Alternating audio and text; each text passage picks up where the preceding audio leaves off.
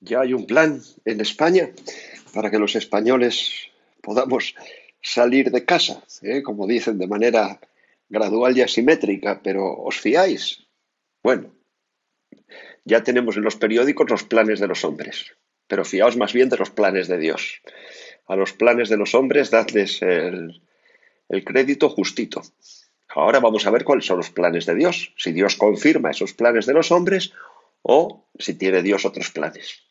Porque Dios también tiene un plan para que salgamos de casa.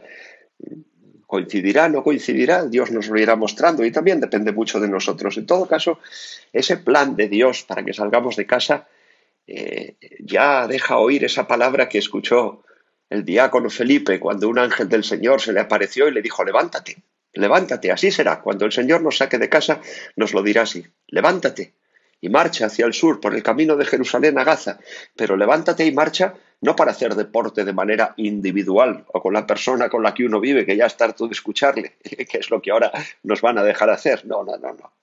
Levántate y marcha al encuentro de, tanta buena gente que no conoce a Dios y que sin embargo eh, están buscando la verdad, que es lo que le sucedió a Felipe. Felipe, eh, por el, cuando iba por el camino, vio venir a un etíope que era un eunuco, ministro de Candaces, reina de Etiopía. Eh, pues ya sabéis, un eunuco era, no voy a explicar aquí lo que era un eunuco, ¿verdad? El que no lo sepa, que lo busque en la Wikipedia, pero vamos, era un pobre hombre, un esclavo de una reina. Dice ministro, a lo mejor alguno se piensa que era el ministro de Sanidad, no, no, ministro significaba siervo, siervo de una reina. Era un pobre hombre, esclavo de una reina, pero que fijaos lo que iba haciendo en la carroza. Iba leyendo al profeta Isaías. Es decir, que iba buscando la verdad.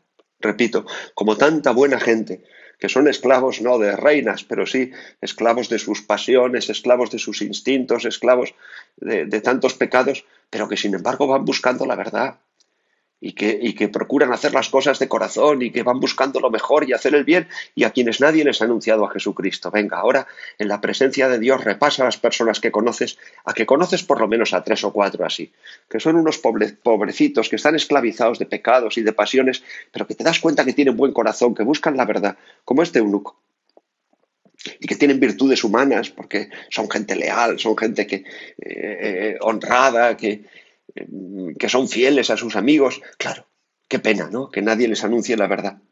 Se acerca Felipe a ese hombre y le oye leer al profeta Isaías y hace lo que hizo Jesús con los discípulos de Maús. Se mete en su conversación con el profeta, ¿no? Le dice, oye, ¿entiendes lo que me estás leyendo?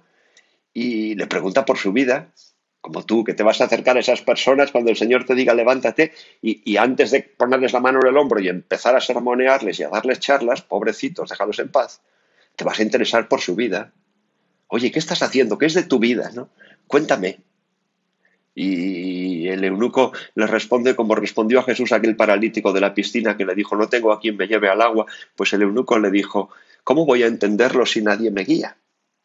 Y entonces Felipe se sube al carro, se sienta con él y empieza a explicarle, igual que Jesús a los discípulos de Maus.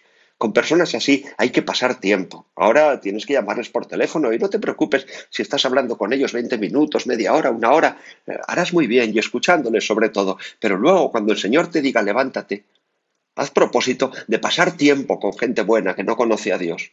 Y repito, no sermoneándoles, escuchándoles, interesándote por su vida y ayudándoles un poco a explicarse su vida. Pero hay que pasar tiempo, hay que perder el tiempo con los demás, sobre todo con este tipo de personas en los que sabes que pueden ser buena, buena tierra para sembrar allí la semilla. Y Felipe le explica y el eunuco escucha y de repente dice el eunuco cuando llegan a un sitio donde hay agua, mira, hay agua, ¿qué dificultad hay en que me bautice? Mandó parar la carroza, Felipe bautizó al eunuco y Felipe entonces desapareció y esto también es, es un signo del apóstol. Eh, acercas a las personas a Dios, no tienes que acercarlas a ti, les tienes que acercar a Dios. Y luego la vida puede llevaros a cada uno por, por, caminos distintos, pero tened por seguro que este eunuco durante todo el resto de su vida agradeció el momento en que encontró a aquel hombre de Dios que le explicó la escritura y que le dio el agua del bautismo. Y así, tanta gente que a lo mejor ya ha quedado atrás porque les has acercado a Dios y luego ellos han seguido su camino, tú has seguido el tuyo, pero van a estar dando gracias a Dios por haberte conocido toda su vida, como doy yo gracias a Dios por haber conocido en mi juventud a, otros jóvenes que me acercaron tanto a Dios y de los que ya no sé nada, algunos incluso se han ido al cielo ya, ¿verdad? Claro, ¿Cuánta gente habrá que dará gracias por haberte conocido si les has acercado a Dios? Levántate, dentro de poco lo escucharás.